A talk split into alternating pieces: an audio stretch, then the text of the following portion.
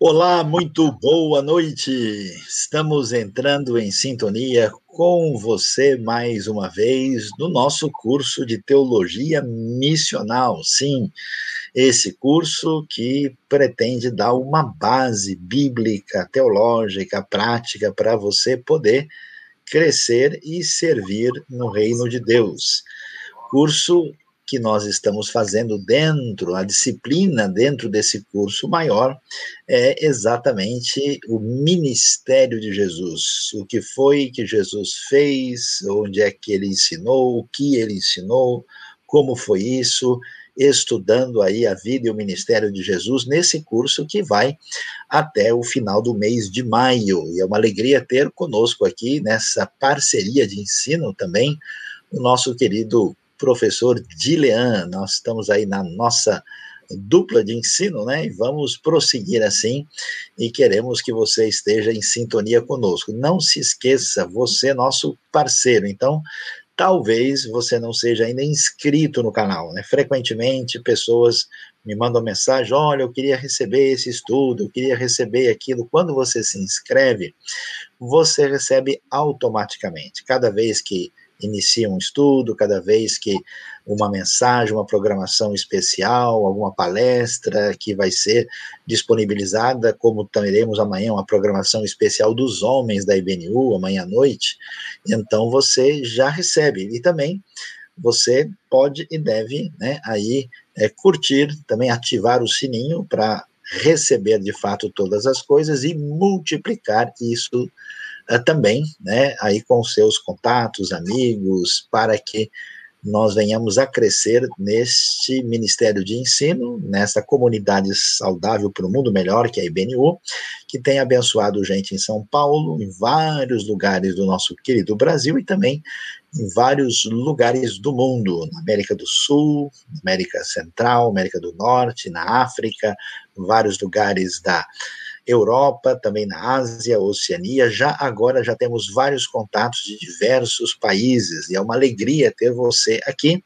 E então agora eu vou passar a palavra aí para o nosso querido Dilian, que não só vai dar o seu boa noite, mas vai dar início à nossa aula e dando aí o conteúdo e depois nós vamos estar juntos. Não se esqueça, você vai aí preparando as suas perguntas, as suas dúvidas. Daqui a pouco nós vamos estar aí em conjunto lidando com as questões importantes sobre o ministério de Jesus. Dilian, boa noite. Tudo bem por aí? Olá, boa noite, Saião. Boa noite, pessoal que está conectado junto com a gente, conectado com a IBNU.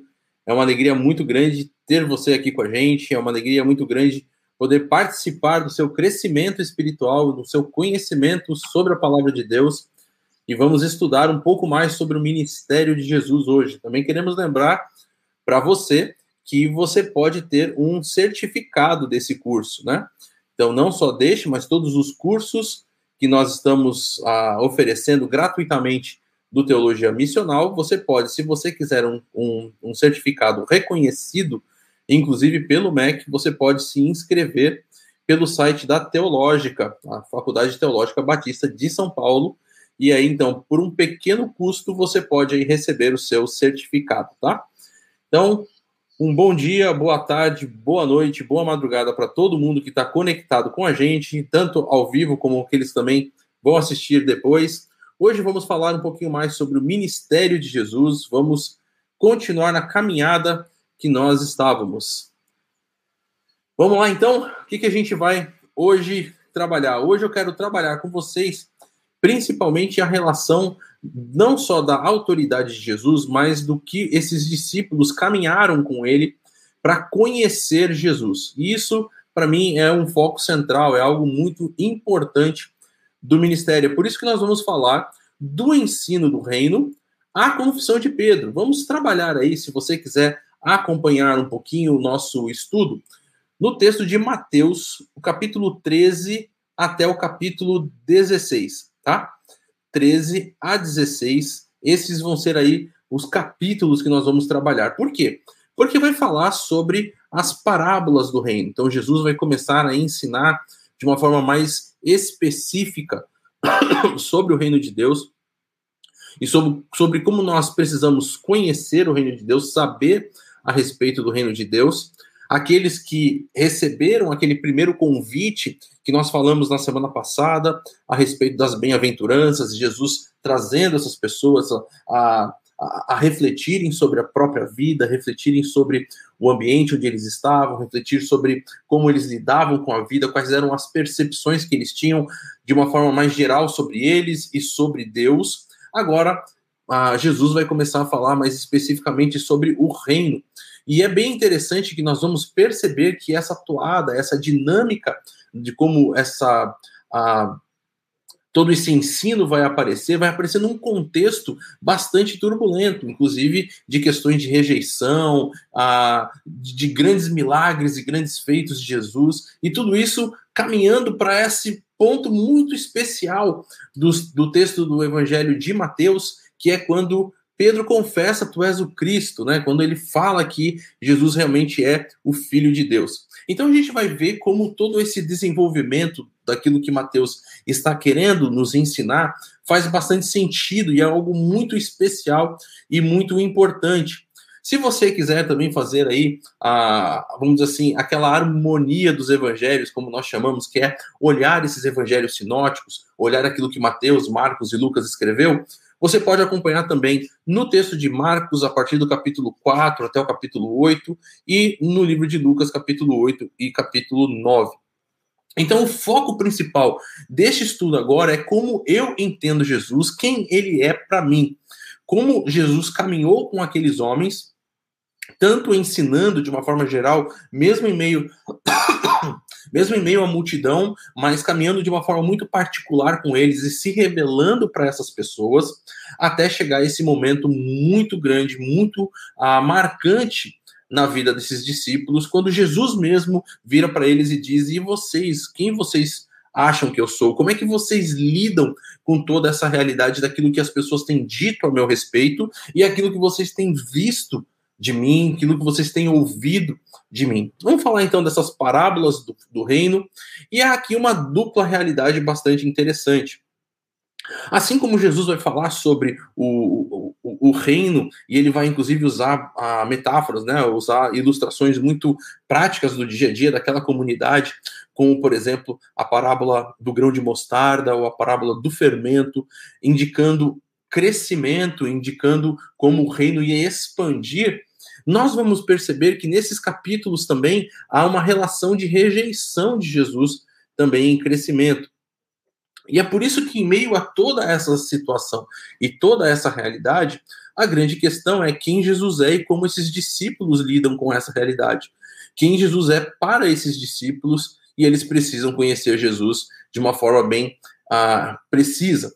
E é por isso que esse contexto que nós terminamos na, na aula passada falando sobre a autoridade de Jesus, a autoridade do seu ensino, a autoridade da sua pessoa, ela agora vai ser lidada, né, ali depois do, do capítulo a, ah, 7 de Mateus, até chegarmos no capítulo 13, onde fala sobre as parábolas do reino, sobre Jesus a ser apresentado como aquele que tem autoridade para perdoar pecados, vai mostrar como Jesus é o Senhor do sábado, vai mostrar Jesus como o Senhor da, a, do, do, de toda a criação, né, quando ele acalma a tempestade, principalmente se você estiver acompanhando no livro de Lucas, você vai ver muito isso, como é bem interessante a sequência que Lucas vai dando, Jesus com poder sobre a tempestade, depois Jesus cura a Jesus viaja, né, até a região dos Gadarenos, expulsa aquele demônio, depois Jesus volta, ele cura aquela mulher, depois ele cura a filha de Jairo. Então, assim,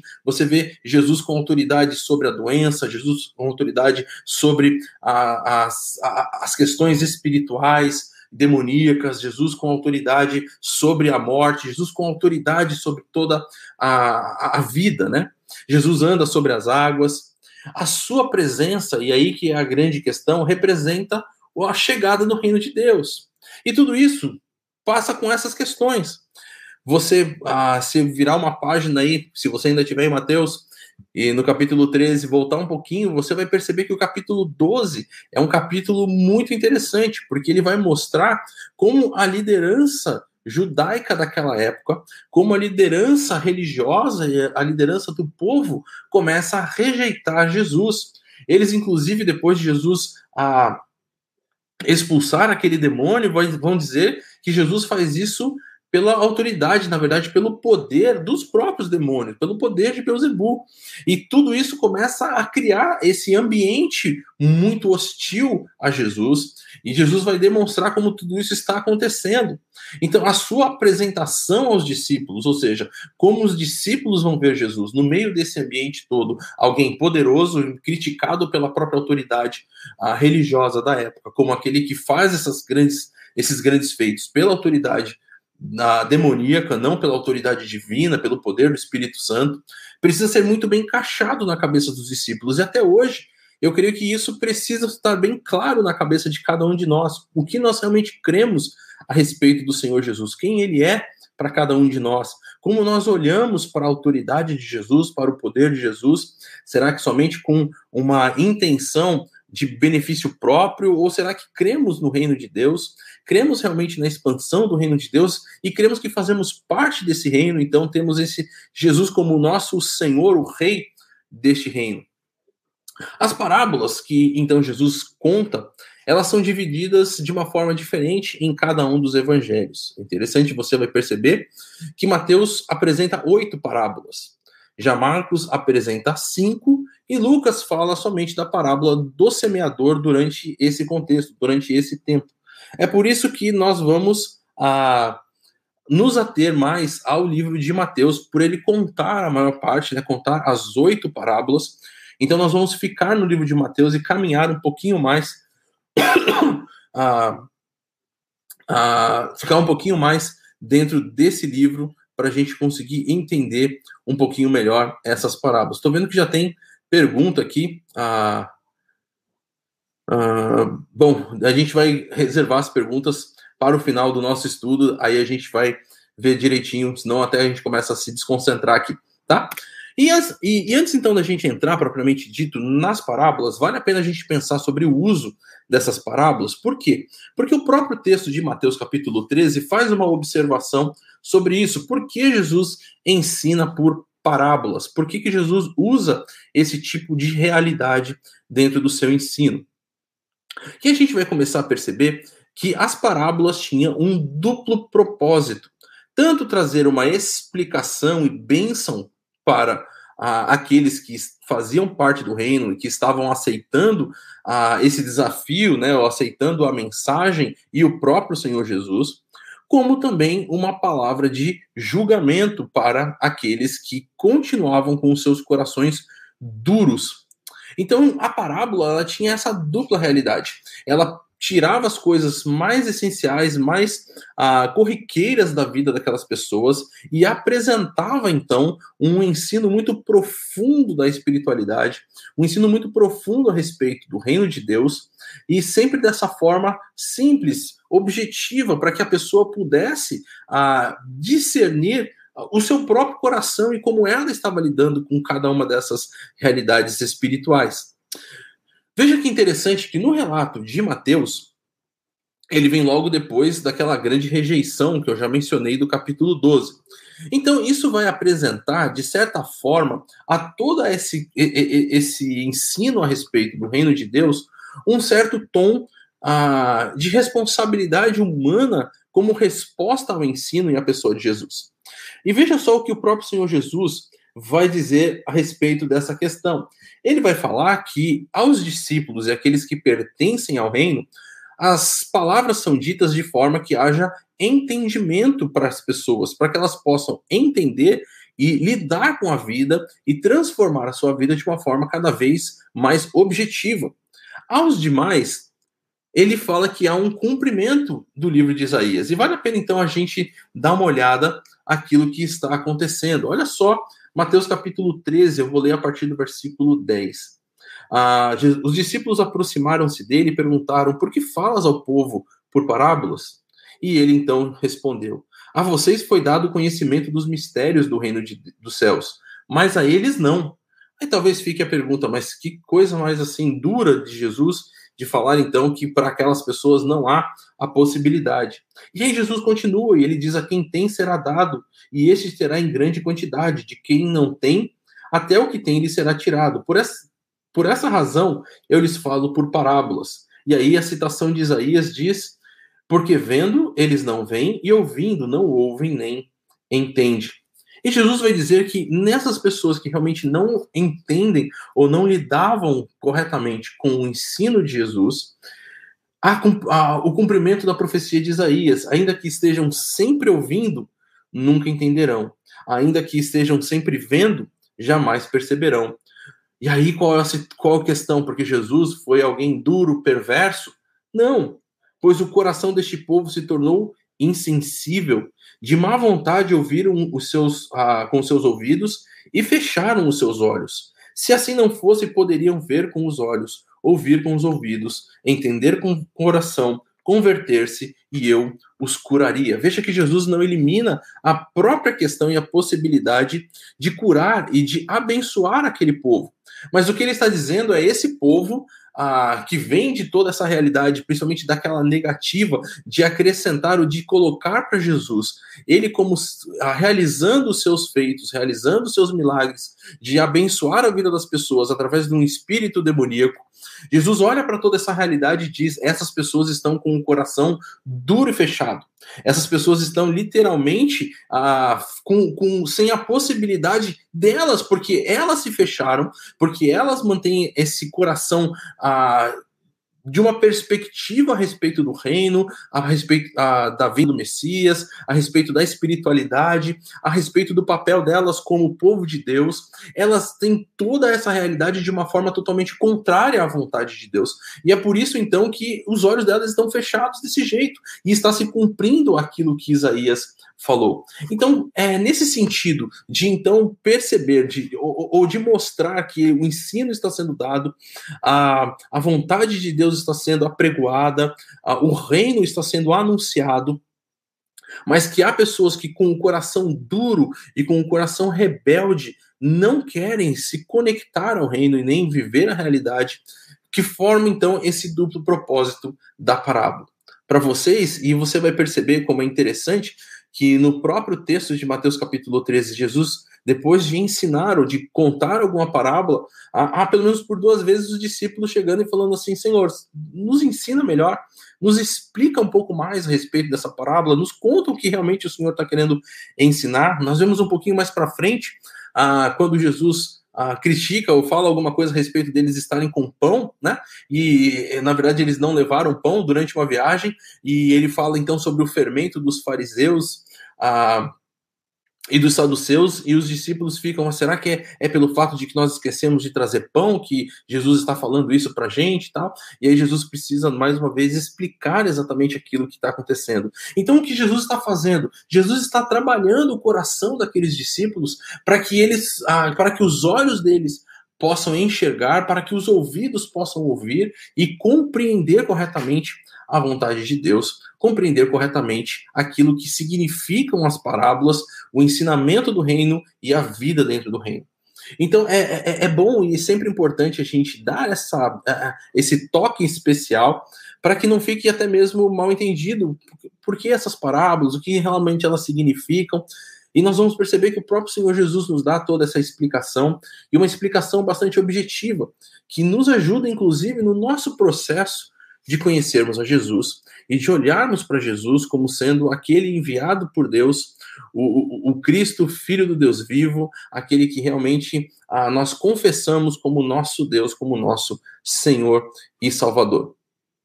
E é por isso que depois, então, de olhar um pouquinho sobre esse uso das parábolas e compreendermos melhor como essa realidade acontece, porque Jesus ah, conta todas essas histórias, por exemplo, no livro de Mateus, como nós colocamos essas oito histórias a respeito do reino de Deus, uh, ele vai então começar agora, nós vamos ver a primeira parábola, que nós chamamos de a parábola do semeador. Como nós falamos, as parábolas eram tiradas da vida diária do pessoal, daquilo que o pessoal via no seu dia a dia, daquilo que eles viviam, inclusive, na sua realidade, daquilo que tinha a ver com o seu dia e com aquilo que eles faziam. E Jesus então conta essa parábola que está no texto de Mateus capítulo 13, falando sobre o semeador que saiu e lançou a semente em, em, em, e essa semente caiu em diversos tipos de solo diferente.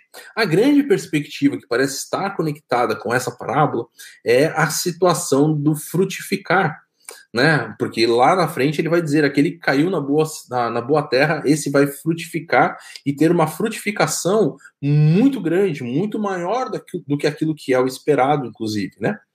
E a primeira semente, ou o primeiro grupo aí que ele vai falar, é aquela que cai à beira do caminho. E o Senhor Jesus mesmo vai explicar que é aquele que ouve, mas não entende. Mais uma vez, por isso que é importante a gente ter essa compreensão a respeito das parábolas e a respeito de como Jesus ensinava e até mesmo por que ele fazia isso como um cumprimento das palavras do, do profeta Isaías. E ele então vai dizer que essa pessoa é interessante porque a palavra é bem dura, inclusive relacionado com os textos paralelos de Marcos e Lucas, porque ah, os evangelistas vão chamar esse que retira né, as, a, a, essa semente que foi plantada, que foi colocada à beira do caminho, como o diabo e Satanás com o objetivo claro de não permitir que a pessoa ah, entenda a vontade, a mensagem do Senhor, creia e seja salva, seja até mesmo na palavra do próprio Senhor Jesus, citando Isaías, que ela seja curada ah, da sua realidade, que ela possa perceber e viver a realidade espiritual. Outro grupo de pessoas são aqueles que vão cair, né, ou pessoas não de solo, é aquele solo pedregoso, e aí Jesus vai dizer que é aquele que ouve a palavra, mas não tem raiz. Isso, ah, esse ouve a palavra é bem interessante porque você vai ver Jesus dizendo aquele que tem ouvidos para ouvir, ouça, como por exemplo no capítulo 13, versículo 9, e ele faz questão de mencionar essa situação da pessoa entender, não é simplesmente ouvir, mas é ouvir e entender a palavra. E esse cai sobre o solo pedregoso, ouve a palavra, mas não tem raiz. E isso, provavelmente, conectado com o próprio contexto do, te da, do nosso texto aqui, da parábola, nós vamos perceber que há grande resistência em relação ao reino. Nós vimos o que diz o capítulo 12 sobre a liderança. Marcos, por exemplo, acrescenta que as provações e perseguições na vida da pessoa são por causa da palavra. Então nós vemos que a, a vida no reino não vai ser uma vida de facilidades. Aliás, vimos isso já na semana passada, quando vimos as bem-aventuranças, e no final das bem-aventuranças não está escrito: olha, depois de você passar por tudo isso, agora a vida é um mar de rosas. Pelo contrário, há perseguição e há uma situação que é bastante complicada. E Jesus vai dizer que assim foram também as, a vida dos profetas que antecederam. Jesus observava que alguns se juntavam a ele por um tempo, mas a fé era uma fé extremamente superficial. Era uma fé que não tinha exatamente essa questão da raiz. Caía num solo rochoso e, apesar de seguirem Jesus por um tempo, eles não se firmavam nos ensinos de Jesus e na compreensão de quem Jesus era, na percepção de ele é realmente o Filho de Deus, o nosso Senhor e Salvador. E há, então, um pano de fundo do Antigo Testamento, até mesmo sobre todas essas realidades dessa superficialidade. Olha só, por exemplo, aquilo que diz Jeremias, capítulo 3, os versículos 13 e 14. Mas reconheça o seu pecado, você se rebelou contra o Senhor, o seu Deus, e ofereceu os seus favores a deuses estranhos, debaixo de toda árvore verdejante, e não me obedeceu, declara o Senhor. Voltem, filhos rebeldes, pois eu sou o Senhor de vocês, declara o Senhor. Tomarei vocês um de cada cidade e dois de cada clã, e os trarei de volta a Sião. Então, essa situação de pessoas que têm uma, uma raiz fraca e que, de certa forma, abandonam a, a, o Senhor, abandonam aqui a palavra, é algo que já havia sido falado pelos profetas no Antigo Testamento. Um outro texto bastante interessante sobre isso é o texto de Oséias, capítulo 7, que diz que a arrogância de Israel, dos versículos 10 até o versículo 16, diz que a arrogância de Israel testifica contra ele, mas Apesar de tudo isso, ele não se volta para o Senhor, para o seu Deus, e não o busca. Efraim é como uma pomba facilmente enganada e sem entendimento. Uma hora apela para o Egito, outra hora se volta para a Síria. Quando se forem, atirarei sobre eles a minha rede. Eu os farei descer como as aves do céu. Quando os ouvir se reunindo, eu os apanharei. Ai deles, porque se afastaram de mim. Destruição sobre eles, porque se rebelaram contra mim. Eu desejo redimi-los, mas eles falam mentiras a meu respeito. Eles não clamam a mim do fundo do coração quando gemem orando em suas camas. Ajuntam-se por causa do trigo e do vinho, mas se afastam de mim. Eu os ensinei e os fortaleci, mas eles tramam o mal contra mim. Eles não se voltam para o Altíssimo. São como um arco defeituoso. Seus líderes serão mortos à espada por causa de suas palavras insolentes. Veja só que interessante, então, a gente perceber que essa realidade de pessoas que viviam uma realidade falsa, uma realidade bastante hipócrita, que ouviam da palavra ah, e que até se beneficiavam, de certa forma, de, em algumas questões. O texto de Oséias que acabamos de ler fala que eles ah, se ajuntavam por causa do trigo, do vinho, mas o coração não estava conectado realmente com o Senhor, era algo que estava vivendo, estava sendo a realidade daquele pessoal naquele momento, onde Jesus, realizando vários milagres, realizando vários feitos poderosos, pessoas se aproximavam dele, ouviam a palavra, mas o coração não estava pronto, o coração era um, um, um, campo, né, um solo rochoso, onde não havia raiz suficiente para a verdade do evangelho ficar firme ali. Depois disso, ele vai falar sobre aqueles que estão semeando entre espinhos, são aqueles que ouvem, mas as preocupações mundanas e o apego às riquezas, principalmente, ah, dentro do texto, sufocam a palavra. Marcos é interessante que no texto paralelo, né, o texto de Marcos, ele acrescenta que o desejo por outras coisas distrai e sufoca a vida a espiritual que recebeu através da palavra de Deus. Isso então a gente percebe ah, de uma forma bastante interessante dentro dessa realidade de pessoas que Parece que começam então a crescer, mas as coisas da vida começam a ser mais importantes e começam a sufocar. E dentro desse contexto, a gente vai ter até mesmo uma própria passagem bastante intrigante entre esse, uh, esses capítulos, né? Onde Jesus, depois de ensinar, a mãe e os irmãos chegam lá e Jesus fala: olha, mais importante é, aqueles que são a minha família são aqueles que obedecem ao meu pai, aqueles que estão conectados com essa realidade. Então é bem interessante você perceber essa dinâmica de como Jesus está não só apresentando o reino, mas também fortalecendo o coração dos discípulos em relação àquilo que eles precisam conhecer sobre ele. E é claro que então a gente chega naquele momento que é a terra boa, essa terra ah, onde produz e produz em abundância. Né? O texto vai colocar que ah, lá no versículo 23 do capítulo 3, e quanto a semente que caiu em boa terra, esse é o caso daquele que ouve a palavra e a entende, e dá uma colheita de 100, 60 e 30 por um. A Philip Spain, no seu livro sobre o comentário do livro de Mateus, ele fala que a produção da região, naquele entorno né, onde Jesus está falando ali, em torno do, a, da Galileia, geralmente era de 10 por 1. E Jesus aqui chega a falar 100, 60, 30 por 1, muito acima daquilo que era a realidade que eles conheciam, ou seja, Jesus está realmente demonstrando como o fruto do reino é algo muito grande na vida daquela pessoa. Ele não só ouve as palavras, como todos os outros uh, também ouviram, mas ele entende essa palavra. Ele está conectado, ele está fazendo parte desse grupo que Jesus fala, uh, citando Isaías, que ouve e entende que pode ser curado pelo Senhor Jesus, que pode fazer parte dessa nova realidade. Lucas, no texto paralelo, também diz que são pessoas que ouvem a palavra e sustentam-na com um coração bom e um coração generoso.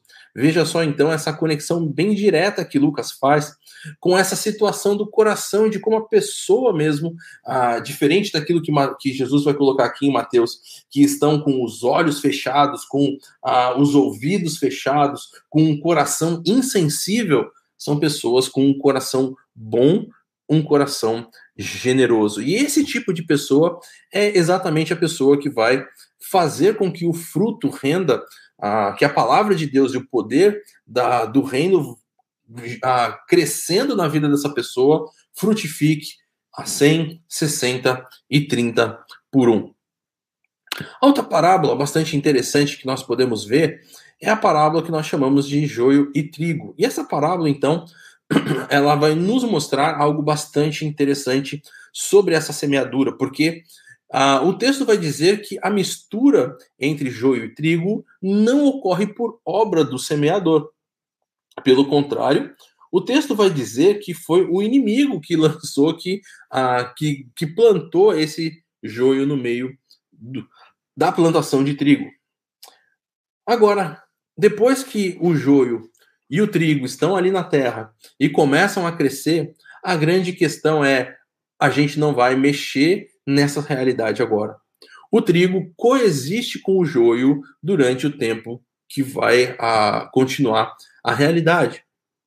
Não é possível, então, diferenciar o joio do trigo durante essa, esse ciclo do crescimento, ou grande parte do ciclo de crescimento, e é por isso que nós não devemos fazer nada. E Jesus mesmo vai dar uma explicação, assim como ele fez com a parábola ah, do semeador.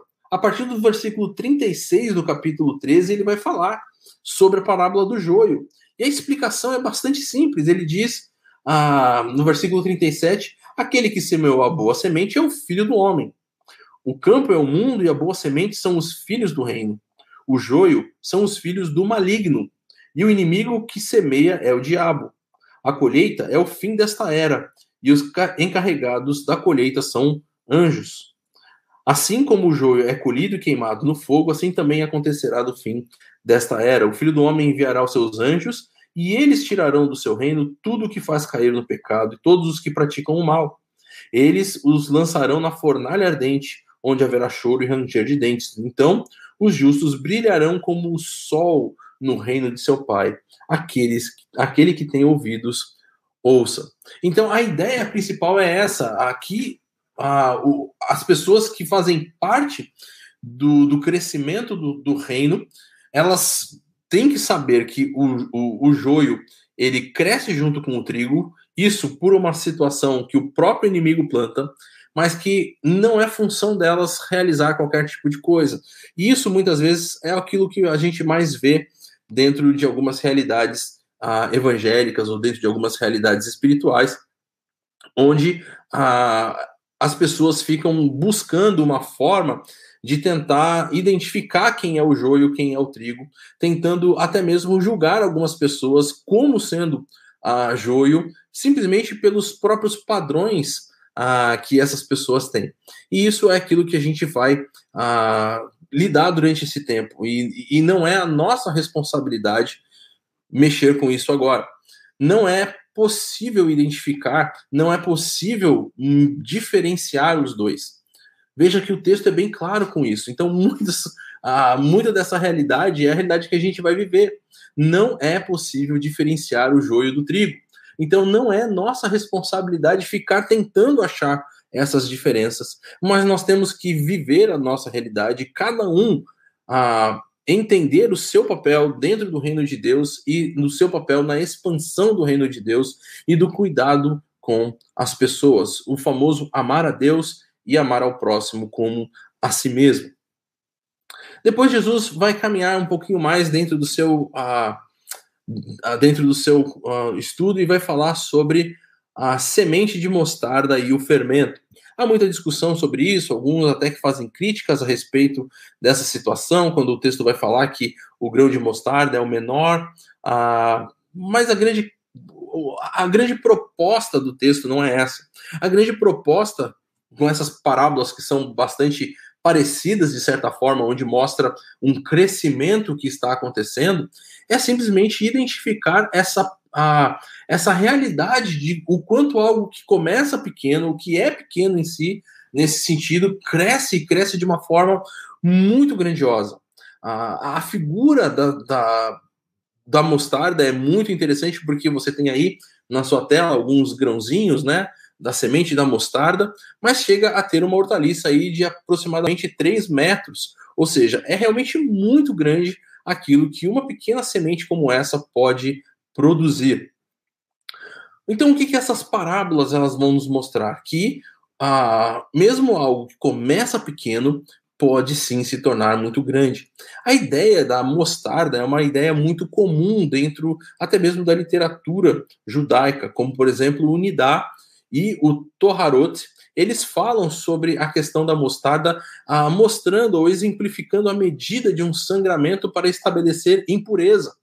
Então, assim, você vê como essa ideia de trabalhar com o grão de mostarda, ou falar sobre o grão de mostarda, não é algo único só de Jesus, mas é algo que era comum, como nós falamos sobre essa realidade das parábolas, era, usava aquilo que era comum do cotidiano das, das pessoas. E a figura, então, é importante nesse sentido, porque é algo que as pessoas conheciam e conheciam bem, não só a situação de como o grão, como a semente é uma semente pequena, mas como a árvore, né? pode se tornar algo bastante grande. E é interessante que Jesus vai dar até mesmo um upgrade aí dentro dessa compreensão, porque ele vai falar que até mesmo os pássaros podem habitar nela, indicando aí essa situação de encontrar proteção e segurança que o reino produz. O reino que começa pequeno, ele cresce a ponto de realmente ser uh, e oferecer essa segurança e proteção. Então é bem interessante a gente perceber essa realidade. E depois vai ter a parábola também do fermento, que também vai trabalhar essa ideia de um crescimento, de um exponencial que está acontecendo. O texto vai dizer que uma mulher coloca fermento em três medidas de farinha, o que dava para alimentar aproximadamente 100 pessoas dentro dessa medida que ele está falando. O contraste aqui no pensamento judeu era o quê? Que para eles o reino chegaria grande e conquistaria todo mundo.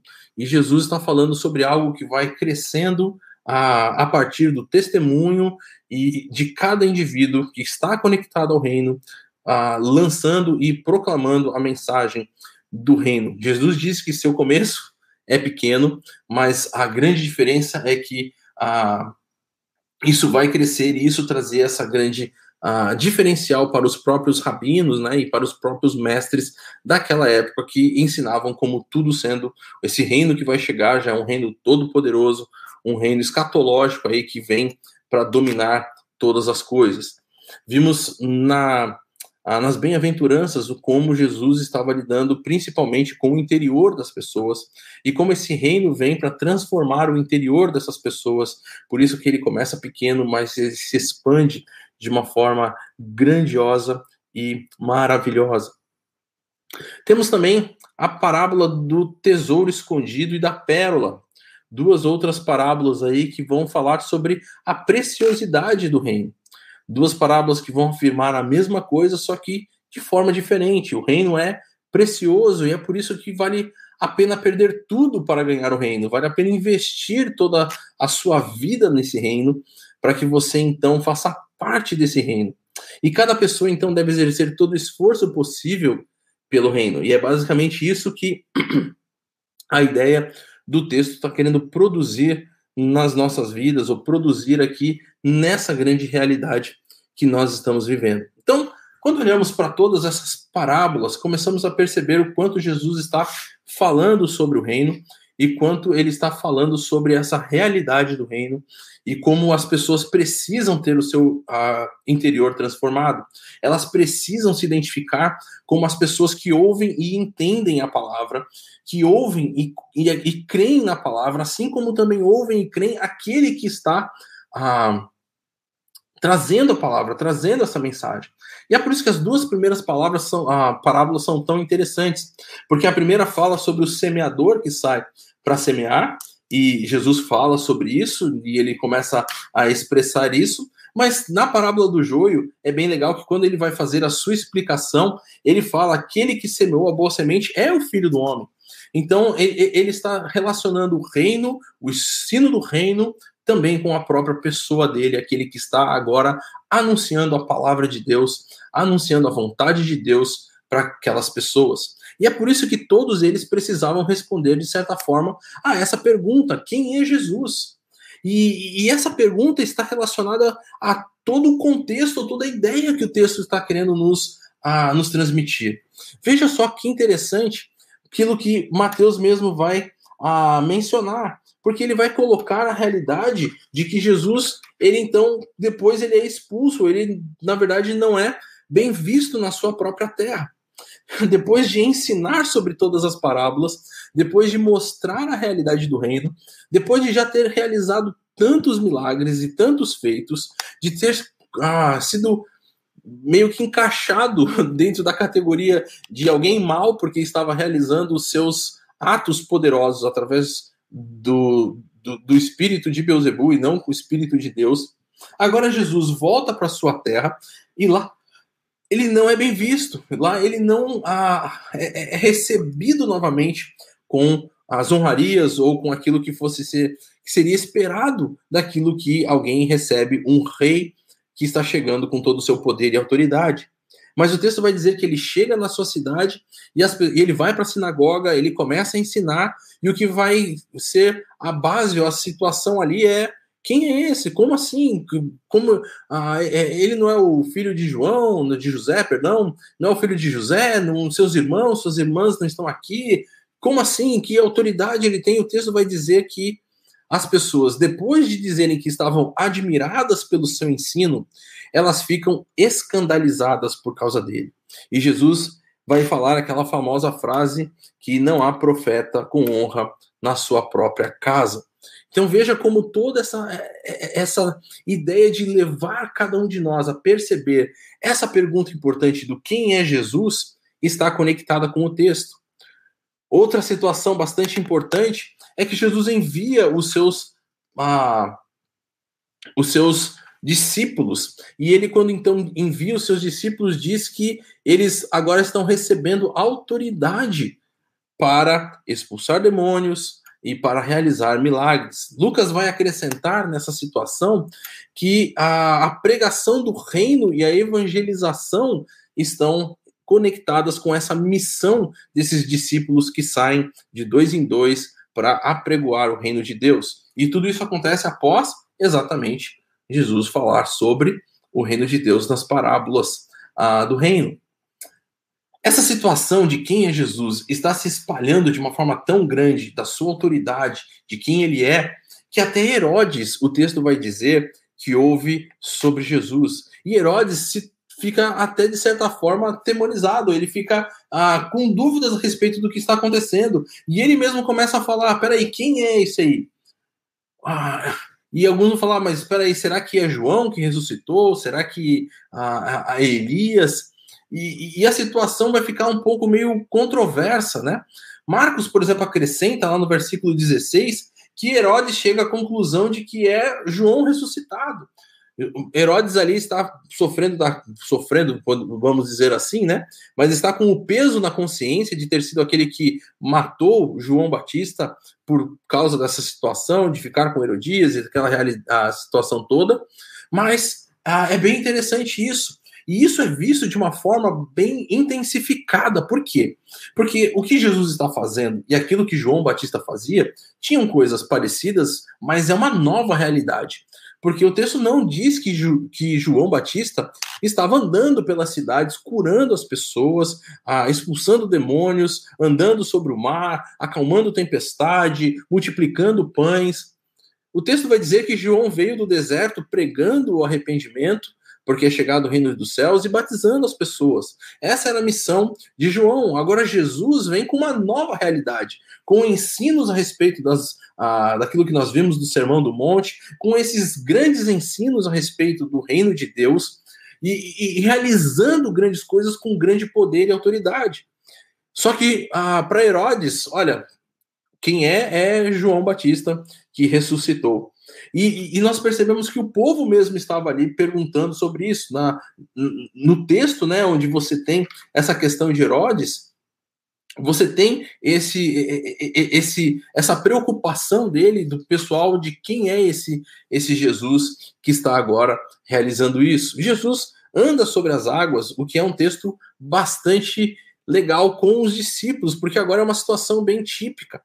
Ah, Jesus fica no monte orando, e aí então os discípulos começam a atravessar o mar, e aí a situação é que o vento e as, e o mar muito agitado, de repente eles veem Jesus andando sobre as águas. A, a princípio, a, eles vão dizer: peraí, será que é um fantasma? E é quem é esse que está vindo? Como é que essa situação acontece com esses grandes atemorizados, esses homens atemorizados no meio do mar?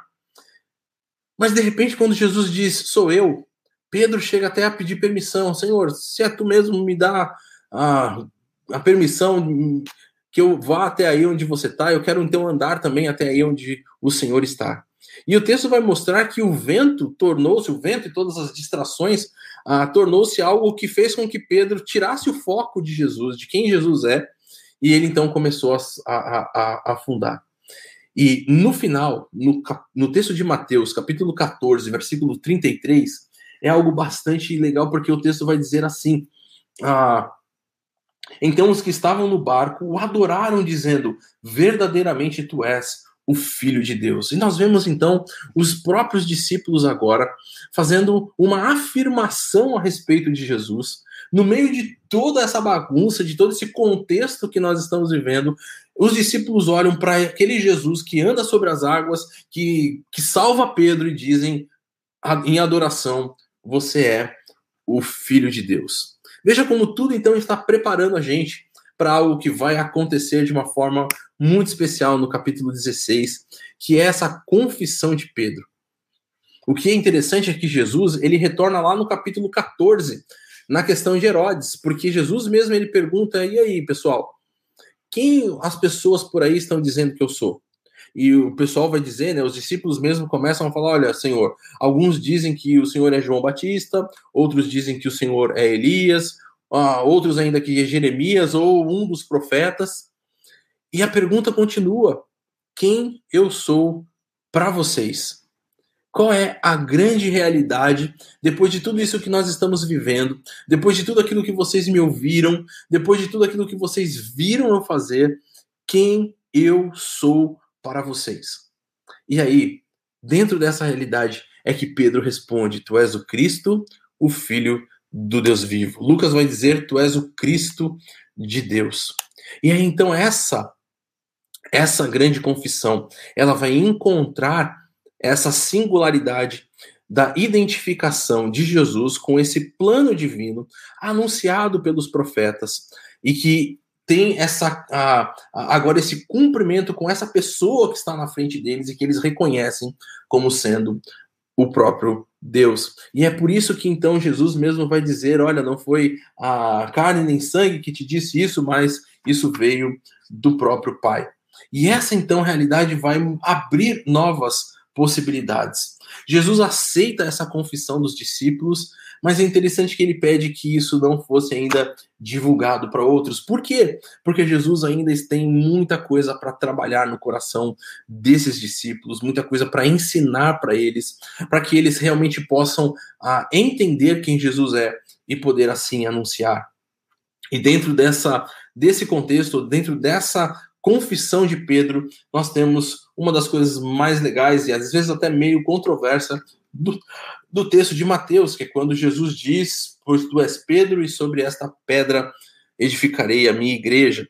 E é claro que nós sabemos que tem até algumas percepções a respeito da igreja como sendo essa situação e Pedro como sendo essa base basilar dessa. Há outras ah, possibilidades. Parece que o texto está relacionado muito mais com o fato de que, como Pedro foi aquele que iniciou ah, as pregações ali em Pentecostes, e como ele que vai dar uh, essa, esse primeiro avanço, inclusive, a saída do mundo unicamente judeu com a situação de Cornélio. Parece que a grande questão é que a base dos apóstolos, que é onde a igreja está firmada, no ensino dos apóstolos, né, é essa grande realidade, essa pedra aí uh, que Jesus está falando dentro desse texto. Algumas outras pessoas acreditam que é a própria confissão de Pedro, o fato dele ter confessado Jesus como o Cristo, Filho do Deus vivo. Então, ah, existem aí algumas posições sobre esse, essa situação em particular. A gente ah, tem aí várias formas de entender isso sobre a confissão de Pedro e sobre essa, ah, essas palavras de Jesus a respeito da igreja. Uh, nós, geralmente, nós temos como base a ideia realmente aqui na IBNU de que isso está relacionado com o fato do ensino dos apóstolos e Pedro ser esse representante daquilo que vai ser a base da igreja. Lembrando que Jesus está ensinando a essas pessoas e agora diz que esse ensino ah, que vai que do, dos quais os apóstolos vão se tornar de certa forma a base é aquilo que vai acompanhar a própria igreja. Bom, espero que os, todos tenham conseguido aí acompanhar. Estou voltando aqui para nossa parte. Vou tirar aqui meu slide. Saião, tá por aí? Vamos retornando para nossa parte de perguntas. Vamos, vamos. Enquanto você se reorganiza aí, eu já acho que vou considerar aí uma colocação importante que foi apresentada, né? Primeira, ah. nossa grande alegria de ter você participando com a gente aí, né? Bem-vindo, se inscreva aí no nosso canal, fique em sintonia conosco e fique bem à vontade, a IBNU está aí para servir, uma gratidão muito grande, né? E qualquer necessidade, entre em contato com a gente, nós estamos aí à sua disposição. Mas, Dilean, uma pergunta que logo no início veio, né? Se o ensino da IBNU é o ensino aliancista ou é um ensino dispensacionalista? Como é que a gente lida com isso? A pergunta é importante, né? Porque tanto aquilo que é, é chamado de aliancismo, de dispensacionalismo, diz respeito a uma a interpretação geral, né, um eixo hermenêutico de, de maneira como lidar com a Bíblia. Então a gente pode assim dizer, a princípio já para colocar o ponto, a gente não é nenhum nem outro, né? E vamos explicar por quê, né? Quando a gente fala em, em aliancismo, é, nós estamos é, aí dentro de um tipo de, de espectro teológico e hermenêutico que se desenvolveu na maior parte das igrejas assim reformadas, né? E que vão dizer que a organização de tudo que acontece na Bíblia a, a, se dá através de alianças, né? Uma teologia, inclusive, às vezes chamada federativa, né? Uhum. E que uh, se organiza e tenta uh, especialmente estabelecer uma ideia de que você tem uma espécie de unidade bíblica do começo ao fim, por exemplo, a ideia de que a igreja existe desde lá do Antigo Testamento, né? E ela, por definição, é, tem uma, uma perspectiva que a gente chama absolutamente substitucionista, né? A, a, visão dispensacionalista, ela está de um outro lado, né, da perspectiva, a maior parte dos aliancistas, por exemplo, são também amilenistas, né? Os dispensacionalistas, eles prestam atenção numa outra questão, que é a, aquilo que parece ser o agir distinto de Deus de uma época para outra. Então, eles dividem a, a, história bíblica naquilo que é definido como dispensações ou economias, modos de agir de Deus, em função ah, daquilo que Deus define na ação com o seu agir na história. E, de modo geral, faz uma distinção entre Israel né, e entre a igreja não aceitando uma teologia substitucionista. Né? Só que é, tem vários tipos de aliancismo, né, mais ou menos ajustados de um lado ou do outro, e tem vários tipos de dispensacionalismo. Né? Existe um dispensacionalismo mais assim historicamente conhecido, chamado de Schofield, né, que é o mais tradicional, mas hoje você está, o que a gente pode dizer, na terceira fase do dispensacionalismo, chamado dispensacionalismo progressista, né? E às vezes o pessoal leu só uma parte da história. O que, que a gente pode dizer? Por que, que nós não somos nenhum nem outro? Porque as duas posições, elas têm contornos históricos e sistemáticos. Por exemplo, quando você vai é, falar com o pessoal de perfil aliancista, eles vão dizer, não, porque a primeira aliança que aparece é a aliança com Adão, né? Mas quando você lê no texto de Gênesis, não tem nenhuma lugar aparecendo a palavra uh, aliança, a palavra berite não está lá, né? E então o que que a gente faz? A gente tem um esforço de fazer uma teologia bíblica e exegética.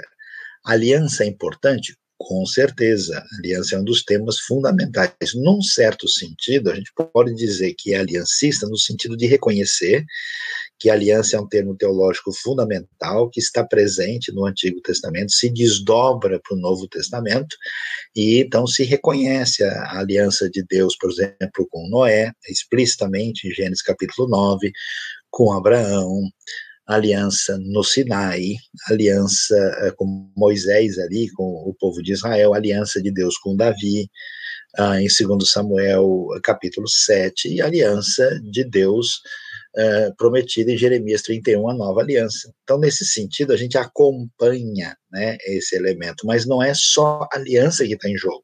Você tem a ideia de domínio, tem a ideia de reino, tem o papel da lei, da graça, a relação de continuidade e descontinuidade, e, claro, o papel uh, de Israel, dos gentios e dessa comunidade da fé ampliada nessa tensão dialética entre gentios e judeus dentro da comunidade da fé e depois no corpo de Cristo. Né?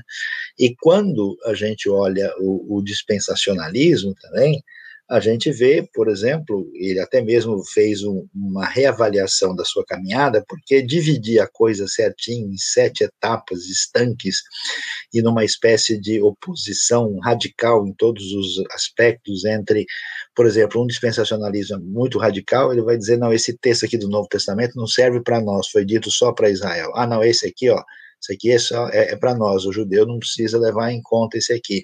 Então, esse tipo de enfoque nós não entendemos que seja natural do próprio texto bíblico. Então, nós enfatizamos uma teologia bíblica exegética que reconhece que não dá para a gente eliminar, por exemplo, Israel do Novo Testamento como se tivesse desaparecido. Isso é muito difícil à luz de Romanos 11, por exemplo. Reconhecemos a existência, o papel e a importância das alianças, reconhecemos uma tensão dialética entre elementos de continuidade e descontinuidade do Antigo para o Novo Testamento. Então, nós somos uma é, igreja de convicções é, batistas, com elementos que você vai reconhecer né, num, num, enfoque genericamente aliancista e genericamente dispensacionalista. Mas a gente não fecha e nem assume nenhum rótulo, porque eles estão limitados a uma visão que, na nossa percepção, não abarca o texto bíblico de maneira completa. Então, aí só para a gente entender, né? E é bom, é bom ler, conhecer, ver aspectos assim favoráveis e positivos, e outros a gente diz, olha, não dá para chegar aí, né? Você pega, por exemplo, um pré-milenista, né? Que diz que vai haver um milênio futuro na Terra. Até aí tudo bem.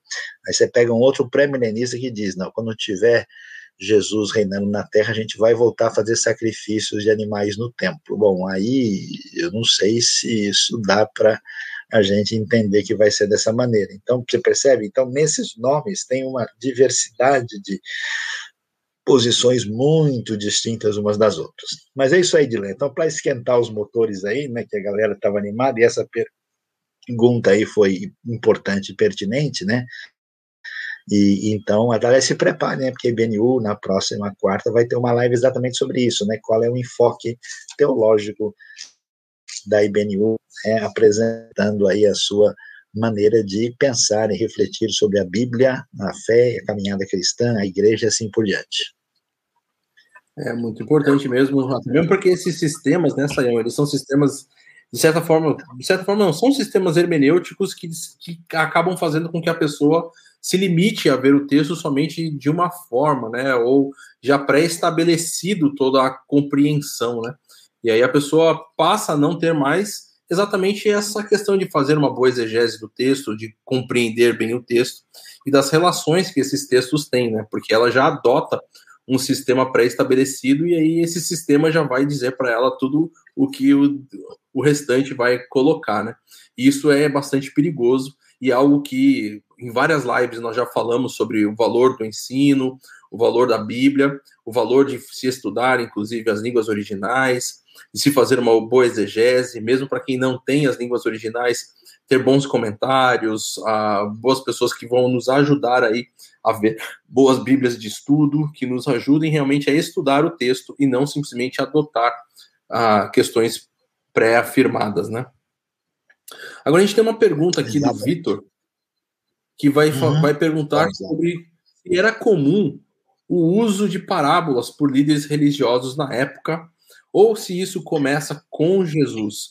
E até mesmo do ministério dos discípulos. Será que eles também usavam essas parábolas nos seus ensinos? Olha, uh, as parábolas, elas são um tipo de literatura que é derivado da, do tipo de literatura sapiencial, né? Alguns estudiosos, assim, é, as relacionam com uma expansão de um tipo de um provérbio, né? Ah, alguns até dizem a parábola é uma metáfora ampliada, né? Então nós temos aí. E a parábola não é exatamente uma, uma novidade, quer dizer, a maneira como ela é apresentada, é, a característica peculiar, né, o tipo de ensino, sim, mas, por exemplo, você tem ah, parábolas né, nesse sentido mais genérico no próprio Antigo Testamento, né? Você vai ver, por exemplo, a, a, aquela história lá de é, Jeremias capítulo 18, né? É, nós temos lá a questão do vaso, o oleiro, né, Jeremias, como você lembrou também, a Natan, quando chega para conversar com Davi, segundo Samuel, ali capítulo 12, né, ele vai dizer, né, olha, olha, era uma vez aconteceu, um sujeito pegou lá, né, tal, o pobre tinha só uma ovelhinha, então ele contou a história, a gente vai ver aquela famosa história lá que tem a ver com Abimeleque, né, do, do, das árvores escolhendo qual delas deveria reinar em Juízes capítulo 9. Então, assim, isso já é uma coisa comum. É possível, a gente não tem, assim, uma uh, comprovação uh, literária, mas é bem possível que os, os outros uh, rabinos e até mesmo no contexto farisaico para estabelecer certas lições, porque isso é muito, né? A literatura judaica tem um negócio interessante que são historietas, né?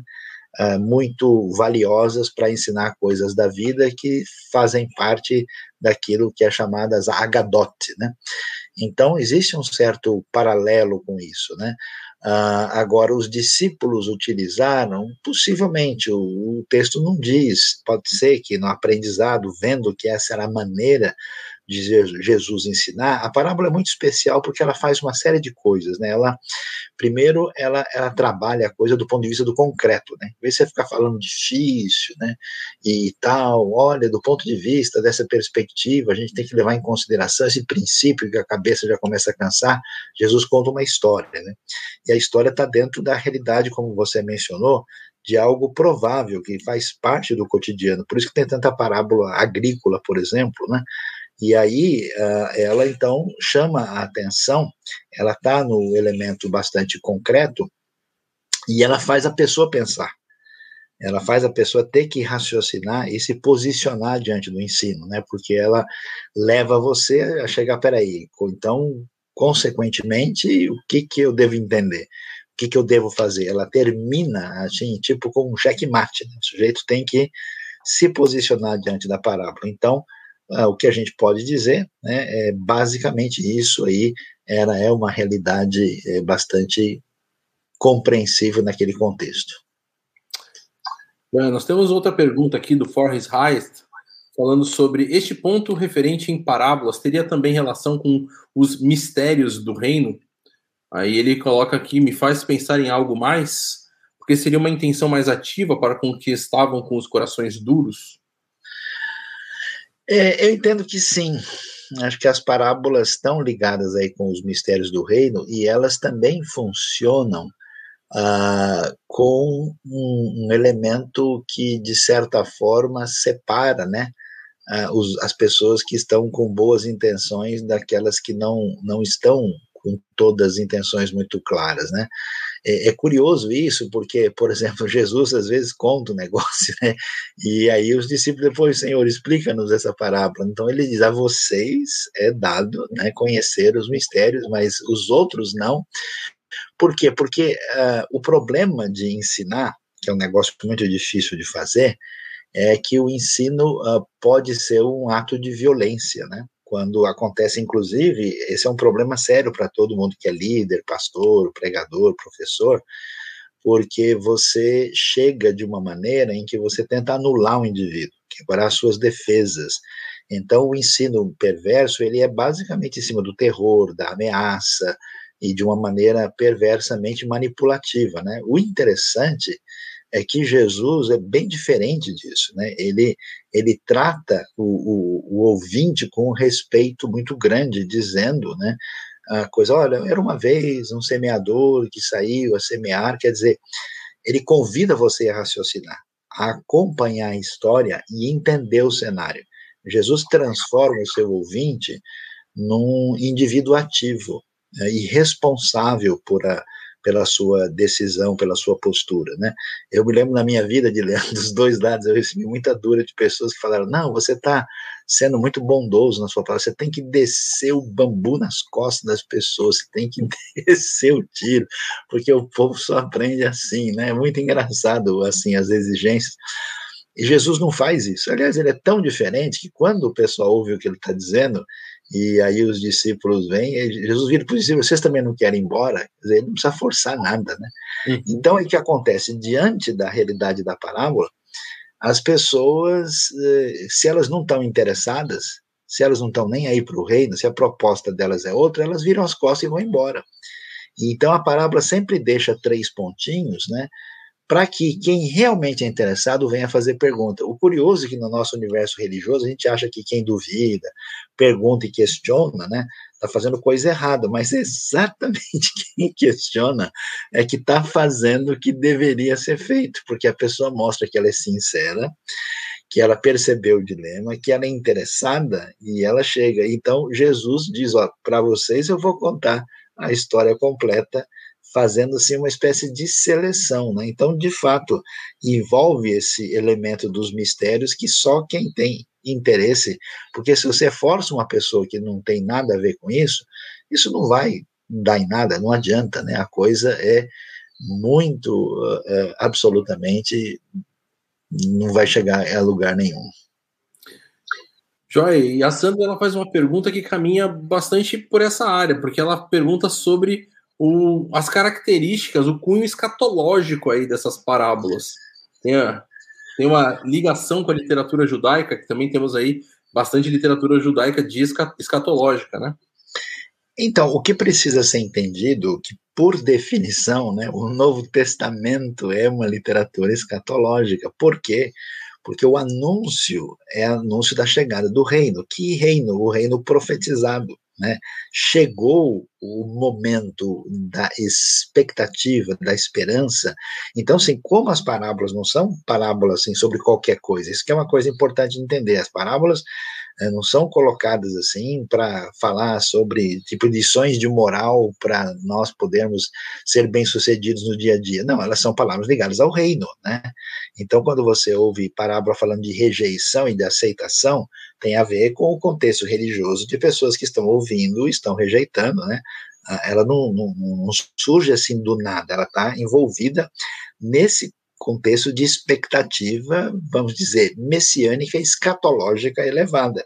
Então, sim, né, o, o, pano de fundo né, é exatamente que o reino está presente, o reino virá em plenitude, o rei, o Messias chegou, por isso uma série de coisas estão acontecendo e elas têm que ser entendidas exatamente dentro desse prisma mesmo. Simone também pergunta aqui, Saião. Ela coloca aqui, Mateus capítulo 17, versículos 15 a 18, revela a autoridade de Jesus sobre um demônio.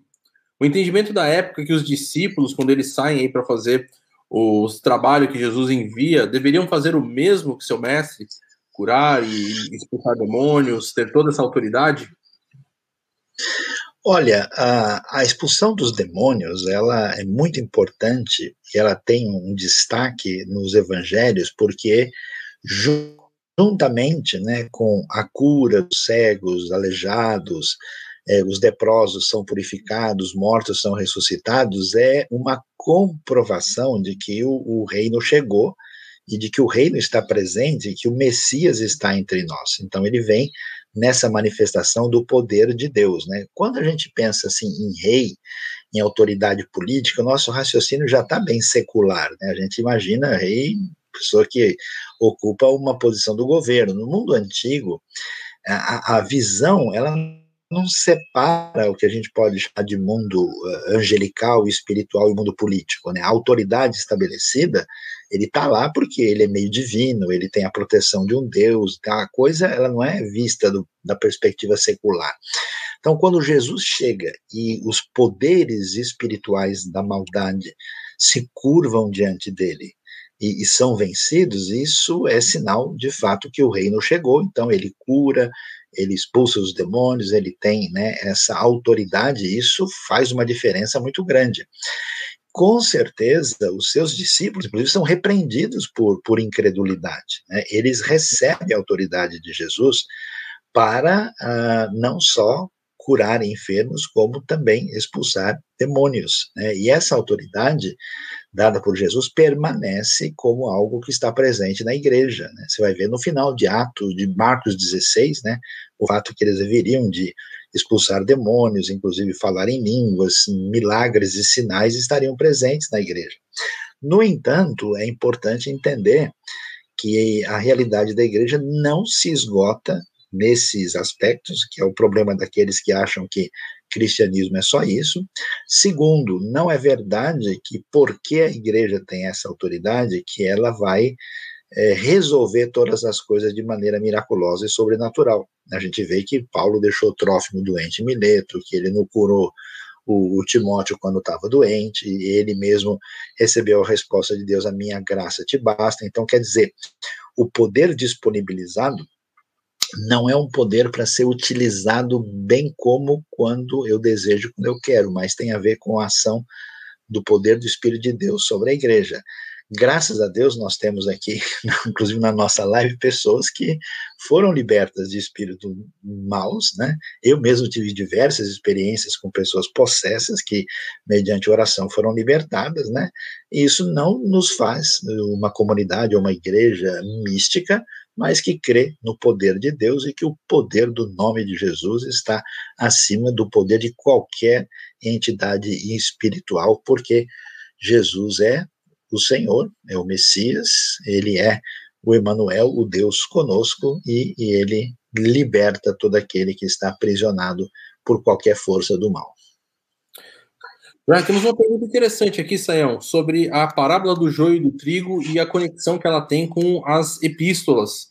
Porque nós temos aí a parábola do joio e do trigo, e Jesus, inclusive, na sua explicação, fala que os anjos depois vêm e que haverá esse momento de coexistência entre o joio e o trigo. Mas muitas cartas nos ensinam a identificar os falsos mestres e aquelas pessoas que realmente não fazem parte. Como que a gente faz aí uma conexão com isso, né? Será que o, esse dom de discernimento do espírito não nos dá já essa prerrogativa de trabalhar com essa questão do joio e do trigo? É, é muito importante é, é olhar bem o contexto, né? É, uhum. Quando você vê no Evangelho Jesus falando sobre joio e trigo, ele está ah, confrontando uma situação de religiosidade que existe na sua época, que se apresenta como boa e como algo que ninguém pode questionar, porque essas pessoas estão aí com a Bíblia na mão, né? Os fariseus é um tipo de crente, eles são a nossa cara. Eles andam com a Bíblia na mão, eles ressuscitam, eles leem, decoram versículos, eles procuram fazer o bem, eles eh, não são. O pessoal, quando ouve a palavra fariseu, pensa num negócio muito estranho e ruim, mas fariseu é exatamente igual a gente, era o melhor que tinha, era o pessoal mais sério. E por que eles eram aqueles que, vamos dizer, deveriam mostrar um comportamento realmente adequado, é que eles são tão criticados, porque isso não está acontecendo. Então, quando a gente vê joio e trigo, é, é coisa muito parecida. Então, vocês estão vendo um tipo de comportamento de espiritualidade que parece legal para o pessoal da esmola, ajuda o necessitado. Só que eles tocam trombeta antes, né? Esse pessoal, eles, eles, eles não, não rejeitam a Deus, eles fazem orações, inclusive longas, mas é para devorar a casa das viúvas. Quer dizer, a intenção é outra. Então, aí, no caso, você precisa de uma percepção maior, porque esse pessoal diz que está seguindo Moisés, eles estão com a Bíblia na mão, eles estão lendo, eles não estão praticando uma heresia. O problema principal deles é a sua incoerência e a sua, o seu entendimento equivocado de certas coisas na própria lei. Agora, quando você chega diante, por exemplo, de uma situação de um movimento assim pregnóstico na igreja, né? Quando você chega numa coisa escandalosa como o comportamento assim que acontece na igreja de Corinto, você não precisa nem de muito discernimento para ver que aquilo é um absurdo, né? Então, nesse sentido, a, a gente precisa ver uma distinção que é, é, é claro, né, é necessário, uh, uh, o discernimento é importante, é um dom que é dado pela igreja, para as pessoas da igreja, e ele tem que ser fundamentado na palavra. Agora, tem algumas coisas que é evidente demais a gente perceber que está fora de sintonia, e algumas dessas ameaças da, da igreja primitiva, elas se evidenciam e, vamos dizer, não há não é tão difícil né, de se perceber assim. Agora, naquele contexto imediato, né, uh, que a gente vai, vai ver, eh, nós estamos num contexto totalmente judaico, com o grupo mais sério que tem, com a liderança e saber se eles estão falando corretamente, aí realmente é a separação do joio e do trigo, e isso eh, a gente tem que entender que essa realidade também permanece conosco. A gente nunca vai saber quem é Pedro e quem é Judas, né? Eh, de maneira definitiva. Então, é, a gente tem que tomar um pouquinho de cuidado com o julgamento, o juízo que a gente é apressado em fazer, porque no final das contas Deus vai decidir isso de maneira muito clara. Sayão Wellington tem uma pergunta aqui, baseada em Mateus 13, 11, quando fala sobre a questão Jesus explicando a questão da parábola e dos mistérios aí, da revelação. E ele pergunta que esses mistérios foram dados a conhecer somente para os 12, para os 72 que Lucas fala, ou até mesmo para nós hoje? Não, é, veja, a, o, a revelação uh, de Jesus, ela não tem a, a intenção de se esgotar né, apenas nos 12. Né? Vou dar uma olhadinha no Mateus 13 aqui. Uh, é claro que, inicialmente, ela é dada ali para os discípulos que, naquele contexto imediato, estão ali, né? porque você vai ver a parábola do semeador sendo apresentada, né? e ele diz, né? tem uma multidão à sua volta, os discípulos aproximaram-se dele, muito provavelmente aqui os doze, né? E ele então diz: é claro que inicialmente é aos discípulos mais próximos, mas é claro que o objetivo é para todos aqueles que fossem incluídos na condição de discípulos de Jesus. Ela não se esgota aí no. É, tanto é que está na Escritura e chegou a nós hoje. Tinha uma pergunta da Clara e do Roberto aí. Uh, sobre Pedro, e eles estão acompanhando a gente lá da Espanha. É, eu, como aqui, passou, essa da Maria Clara, como entender o que passou no coração desde a confissão de Pedro até a sua negação? Isso. Então, é muito interessante, né, porque parecem coisas assim muito opostas, né? Porque Pedro vai lá, né? Ele, ele vai estar tá lá, inclusive lá em Cesaré de Filipe, né? E vai de fato reconhecer quem é Jesus, né? E vai fazer essa confissão extraordinária. E, e, a gente vai ver primeiro, a primeira lição é a fragilidade humana, né? Que no momento você vai ouvir do Senhor, né? Uh, que não foi nem ninguém que revelou, não foi carne, não foi sangue, né? Mas uh, foi o meu Pai que está nos céus, né? Que revelou você és o Cristo, o Filho do Deus vivo, e depois Pedro vai ouvir, vai-te, Satanás, né? Quer dizer, a mesma pessoa sendo aí atingida uh, por diretrizes muito diferentes. Mas o que, que é o problema de Pedro? É que Pedro, uh, ainda na sua caminhada, ele se mostra como um indivíduo muito confiante em si mesmo, né? o que é o paradigma da religiosidade humana. Então, o problema de Pedro é que ele vai dizer assim, ainda que todos esses, né, viessem te abandonar, eu jamais, Senhor, tal, quando eu assim, então, quando ele, em esse momento ápice, né, e Jesus vai caminhando na direção do momento da, da sua uh, paixão e morte, é, Pedro entra em crise, porque ele é o mais próximo, né? Tem 12, tem três muito próximos. Ele parece se considerar o mais próximo de todos. Então ele entende que ele tem um futuro extraordinário diante do Mestre. E Jesus começa com essas conversas: o filho do homem vai ser entregue, vai para Jerusalém. E Pedro diz: não, não, não, que negócio é esse? Ele começa a ter conflito com essa ideia e E aí, quando vai mais longe, vocês todos vão me abandonar, e Pedro, olha, todo mundo menos eu. Ele pega forte, né, pesado nesse sentido. Por isso que depois que ele faz o que ele faz, ele nega e entra na crise mais acentuada, quando ele vai ser restaurado lá em João 21, é muito interessante o que Jesus faz. A pergunta de Jesus é certeira. Pedro, você me ama realmente mais do que esses? Quer dizer, você ainda acha que você é o cara? Você ainda acha que você define a sua eh, relação de fé a partir daquilo que você pode fazer para apresentar diante de mim? E aí Pedro vai dar a resposta extraordinária, Senhor, tu sabes todas as coisas, né? E então ele vai ser restaurado e entender que assim como Jesus cuidou dele, ele vai cuidar das ovelhas e dos cordeiros, né? Então Pedro passa por esse processo de desmontar de religiosidade própria autoconfiante até num reconhecimento humilde de que ele depende mesmo é, do amor e da força regeneradora do que o Senhor faz. É muito impressionante isso. Temos uma pergunta do Osaías aqui, Saião. Eu vou, vale a pena até ler o texto também, porque ele diz assim: a semente do trigo é a palavra de Deus, e a semente do joio. Jesus deu uma explicação, né, no capítulo 13, 37 em diante, quando ele diz: Aquele que semeou a boa semente é o filho do homem, o campo é o mundo e a boa semente são os filhos do reino. O joio são os filhos do maligno. Mateus capítulo 13, 37 e 38. Como que a gente pode explicar melhor aí para o Osaías sobre essa questão da semente de cada um?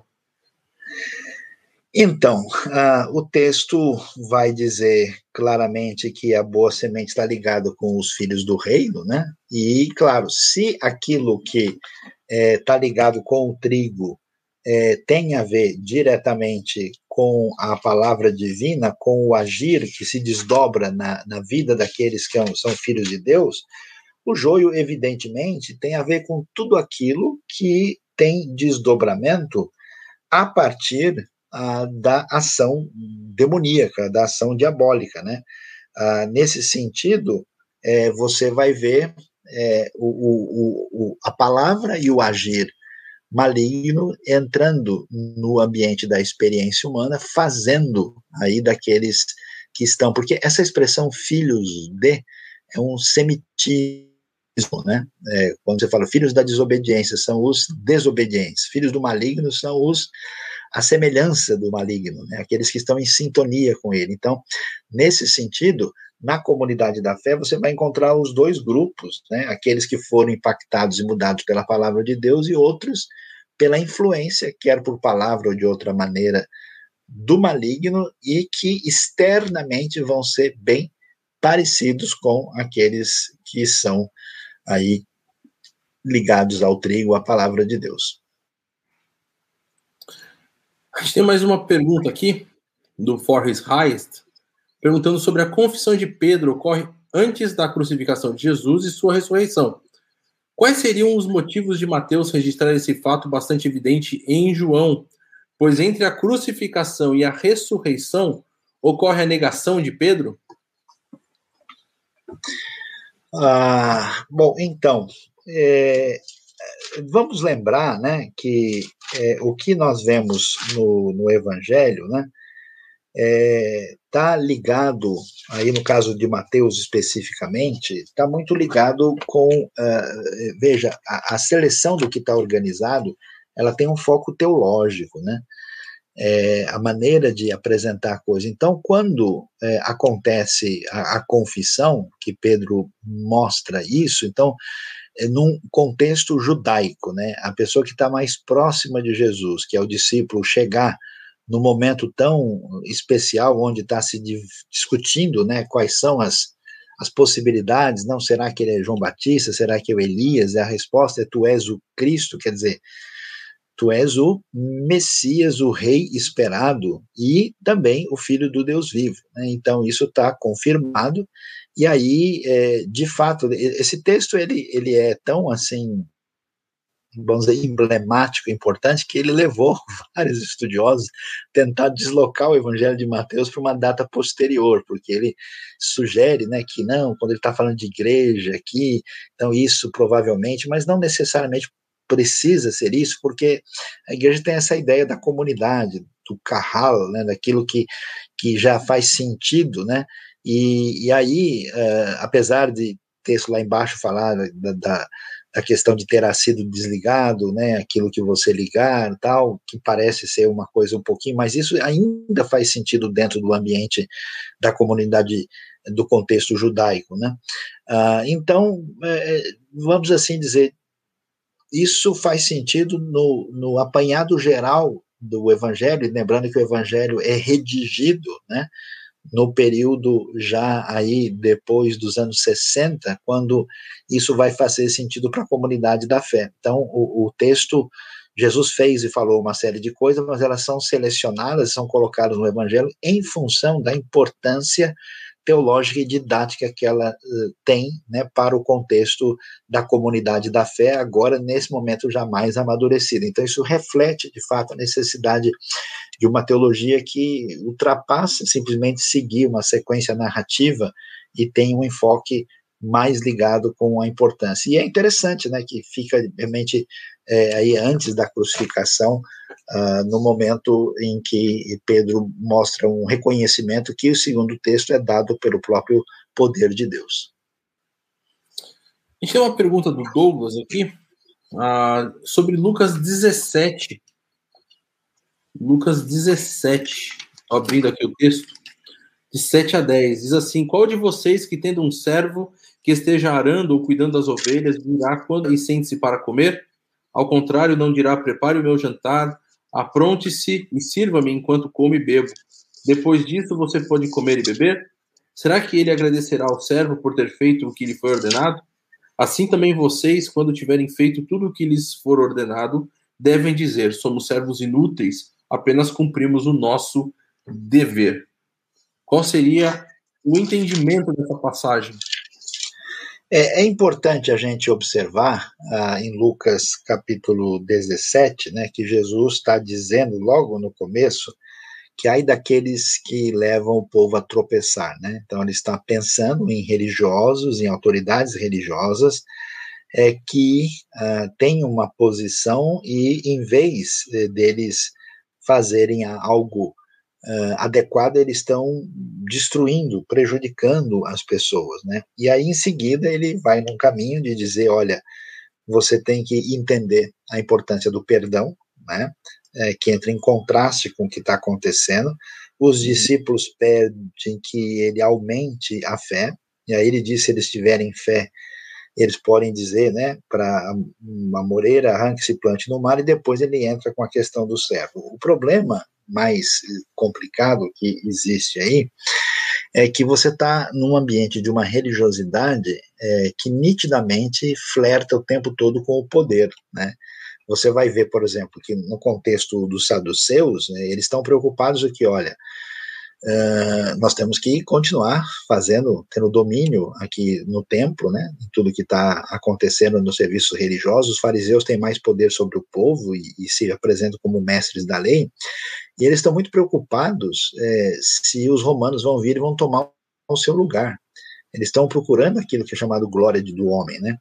E Jesus vai numa direção muito diferente, e, e o foco de, diferente de Jesus é que Inclusive, eu, eu entendo que, inclusive, Judas Iscariotes se, se é, é, vamos dizer, decepciona com Jesus, exatamente porque Jesus, caramba, ele fica aqui nesse lugarzinho, né, no interior da Galileia, não sai dessa Cafarnaum, o cara tinha que chegar lá em Jerusalém, ele já tem gente suficiente, né, eu já vi ele fazer umas coisas, né, e Jesus tem uma postura, um comportamento que não se justifica, né, e aí Jesus vai trazer para a gente uma coisa que eu acho que boa parte do contexto religioso ainda hoje é, que o modelo eh, de caminhada é de servo. Então você tem que entender isso. Não é desse pessoal que está lá em cima dominando o poder e que na verdade está destruindo os outros. É um pessoal que não tem aquilo que é o mais básico, que é a fé. E a fé poderosa atua pela dependência de Deus.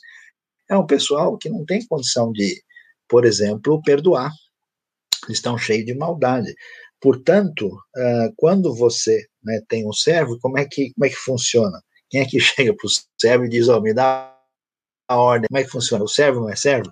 Ele não faz tudo o que é ordenado? Então, vocês entendam que a proposta que eu dou a vocês é que depois de vocês fazerem tudo, ainda vão dizer somos servos inúteis, é, pedindo de nós uma posição que é bem complicada, porque esse negócio que as igrejas inventaram, né, ela não está no Novo Testamento, que as igrejas inventaram o seguinte, se você vai na igreja tantas vezes aí por semana, se você manda lá uma oferta, se você faz umas orações e dê uns versículos de vez em quando, você é um bom cristão.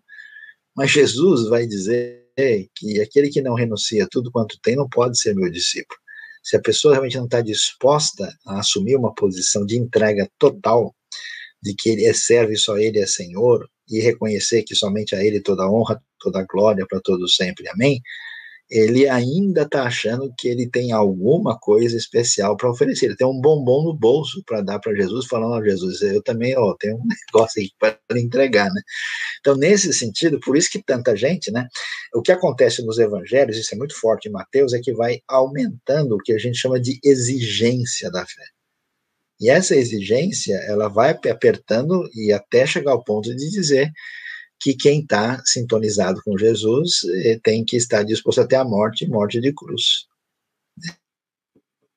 Aquele, aquele que não toma cruz, não quer dizer a pessoa que, que carrega o, o seu parente chato, que toma a cruz, está disposto a segui-lo, inclusive, inclusive em questão uh, de enfrentar a morte de cruz. Então aí é muito importante a gente entender uh, essa eh, realidade, por isso a figura do servo é destacada aqui. Bom, Sonhão, deu oito e meia aqui. Você, vamos encerrar por aqui ou você quer continuar com perguntas? Não, só para dar um, um, um, toque aqui, o, o Nuno talvez está um pouco assustado aqui, dizendo que a nova perspectiva deu um nó na minha teologia, né, tal, no James Dunn, N.T. Wright, tem uma perspectiva muito próxima que o pastor Saião ensina. Veja, eu não, não sou defensor da nova perspectiva paulina, o que acontece é o seguinte: esses estudiosos descobriram uma série de coisas que são importantes e interessantes no contexto uh, judaico da época do Novo Testamento, e eles entenderam algumas coisas com uma certa razão, mas não quer dizer que a gente pode, por exemplo, fechar com eles, né? É, no sentido de ir até o ponto que eles chegam, por exemplo, de dizer que a a perspectiva paulina, né, que vai falar de justiça forense, que isso não é bem o caso, que no contexto judaico da época já se pensava também em graça de Deus. Uh, então, assim, eu acho que o pessoal viu algumas coisas interessantes, só que eles foram meio longe demais. Então, a gente não fecha com isso, né? Mas a, a, as pesquisas é, e o entendimento desse pano de fundo, que foi possível especialmente nos últimos 50, 70 anos, né? a gente aprende uma série de coisas e que ajuda, né? Porque a gente tem que tomar um certo cuidado de entender que a autoridade sobre nós é a palavra de Deus e do jeito que ela foi revelada, né? E, e aí uh, existem leituras da Bíblia que vêm do século VI, do século XIII, do século XVI, XVIII, que tem as suas limitações, tem as influências da época, né?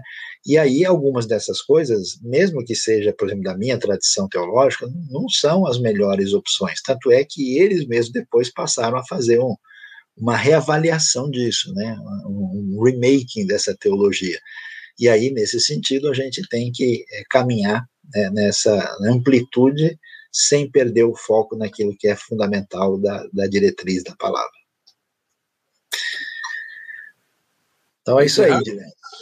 É, terminamos então. A gente agradece de coração, né? Muito boa noite a todos. Aí não se esqueça de estar sintonizado e e está inscrito com a gente aqui, divulgue, né, os nossos cursos, aula. Amanhã tem uma palestra muito especial, né, como foi que a pandemia mudou a vida no mundo corporativo e dentro de casa, na família. Nós vamos ter três empresários de expressão, né, que vão estar comentando, eu vou estar presente também com o pastor Jonatas e vamos interagir, e você é convidado, e quarta-feira nossa live especial falando mais sobre questão de teologia né, e o enfoque que a IBNU pretende dar nesse sentido. Tá? Muito obrigado, boa noite a todos, Deus abençoe. Obrigado aí, Dilean, e também dê a sua saudação final aí para a turma. Eu que agradeço mais uma vez, Saião, estarmos juntos aqui, estudando juntos a palavra de Deus com esses nossos irmãos. É sempre um momento muito bacana. A gente lembra você, cada um que está aqui, não se esqueça de, de se inscrever no nosso canal e assim, ativar o sininho para você poder receber todas as informações que a IBNU traz para você. Também não se esqueça que se você quer um certificado desse curso e dos demais cursos do Teologia Missional, se inscreva pelo site da Teológica, teológica.br. Lá você vai ter, ter a possibilidade de se inscrever e com uma pequena taxa você pode receber um certificado reconhecido pelo MEC. Pessoal, até semana que vem. Deus abençoe. Um abraço, Saião, também. Até mais. Até mais. Boa noite.